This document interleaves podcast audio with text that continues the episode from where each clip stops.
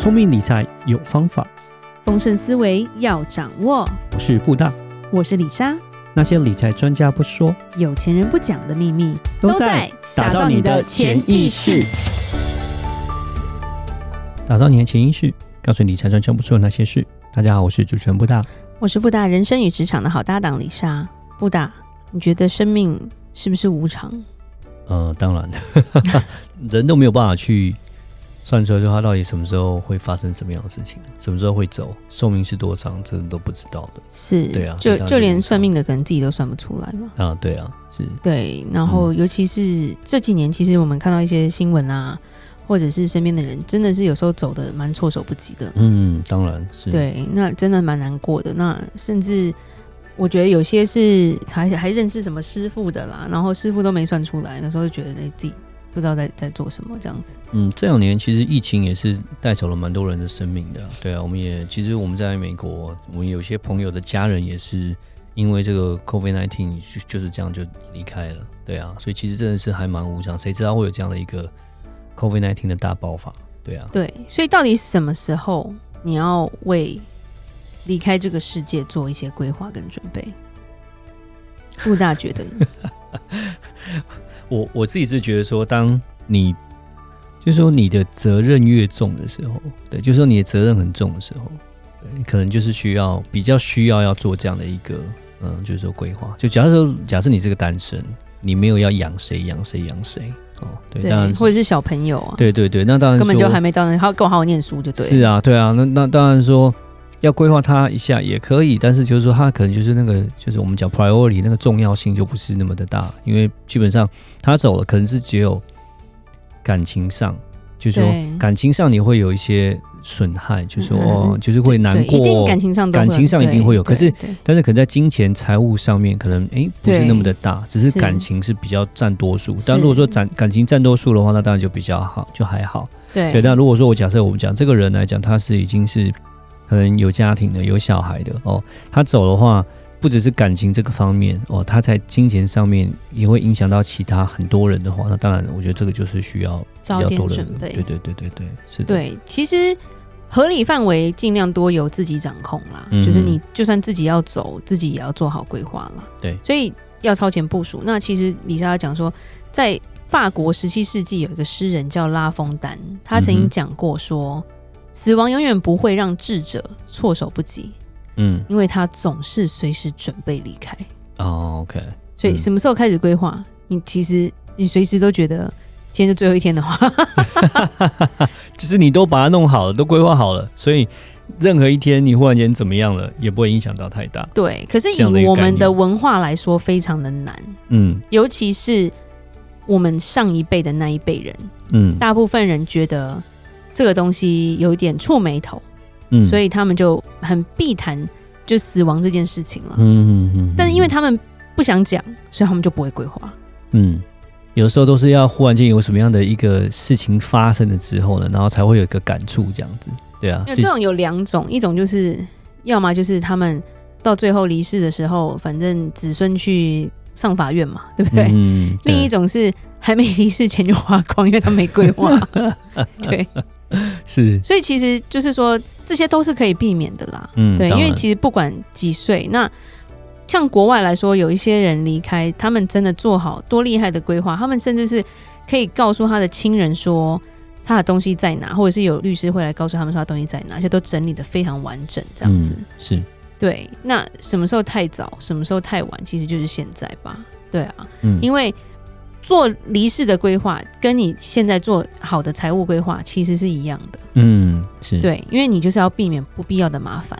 对，也要达到你自己的目标啊。嗯，最简单呐、啊，我看过最夸张的是，可能长辈是是信什么基督教好了啦，嗯，对不对？然后小孩是拜拜的，结果走了之后被送去佛堂了啦。然后我觉得那应该是你生生前最不想要发生的事情，就是。不想要的东西，然后最后被压在你身上。嗯嗯，对，是就是那种感觉，因为你没有交代好啊。嗯，那大家就照他们的想法做啦。对，对不对？那其实很多人都说，哦，我们就是好好的过日子，就不要去想这些东西。但是就因为现在没有人是长生不老，所以其实真的都要做了。嗯，当然了。而且最适当的时间，往往都比我们愿意去想的时候还要早。嗯，对，因为就像你讲的，有时候真的是发生了什么事，你才会觉得说，哎、欸，我是不是该做点规划？对啊，就是哎、欸，那个旁边就不知道有朋友或什么亲戚发生了什么事，你才会觉得说，哎、欸，我好像到了这个年纪了。对啊，可是这时候你突然醒来的时候，有时候你有点老了，或是自己有时候会哎、欸，发现自己的亲人走了，还是说，哎、欸，我们之前碰到的客人就是说，他自己忽然间就是也不算生了一场大病，他就是。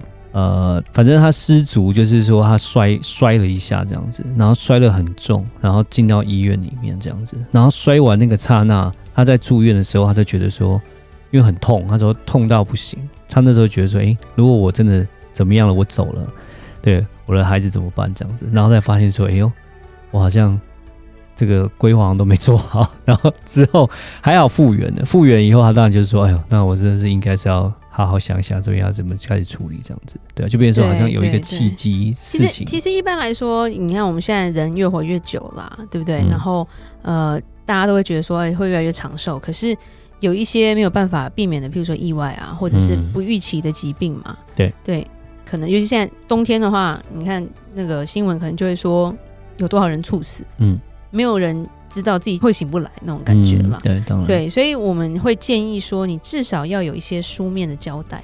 嗯，哦，书面交代要至少。妹妹，如果你真的什么都没有的话，那 OK 啦。OK，对，那你至少留点钱让人家帮你办吧。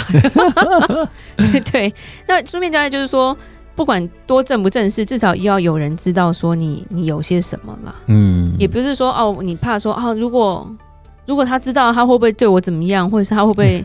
把我害死之类。那如果你真的这么有钱，那我就建议你找律师，嗯，跟会计师，或者是像我们这种财务规划师去帮你做有很完整的规划。嗯，那一般人来说，其实可能没有到那个程度的话，你其实口头交，呃，不能口头交代，你就书面要写下来一些东西，而且东西要放好。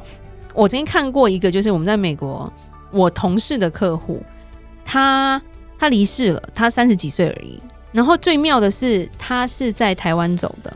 嗯，然后是我同事在看脸书，哎、欸，我客人走嘞、欸，我说哈，然后嘞，然后他说他家人不知道他在美国有买保险，哦，我说那那现在是怎么样？他说那还要赶快赶快跟他们联络啊，对啊，然后叫他们寄一些那个死亡证明的公证本来，还要帮他们申请钱啊什么的。所以你今天如果真的都不跟人家讲，那真的没有人知道的话，那真的没有人拿得到东西、欸，嗯，是。因为不可能说。他会直接通知你说：“哦，你死亡了，然后你有买过什么？” 对，你想太多 是。对，那尤其现在有又有云端啦，或者是其实现在方便很多。嗯、对于我们年轻一点的人来说，其实就是更简单，可以做这些事情了。嗯，没错。到我们这种以后有什么老花眼什么，然后看电脑很辛苦的时候，我觉得那就可能比较难做。对，然后要做一些清单就对了啦。嗯。我我也看个人的个性跟选择啦。你写的越清楚，当然他们就会越照你的心愿嘛。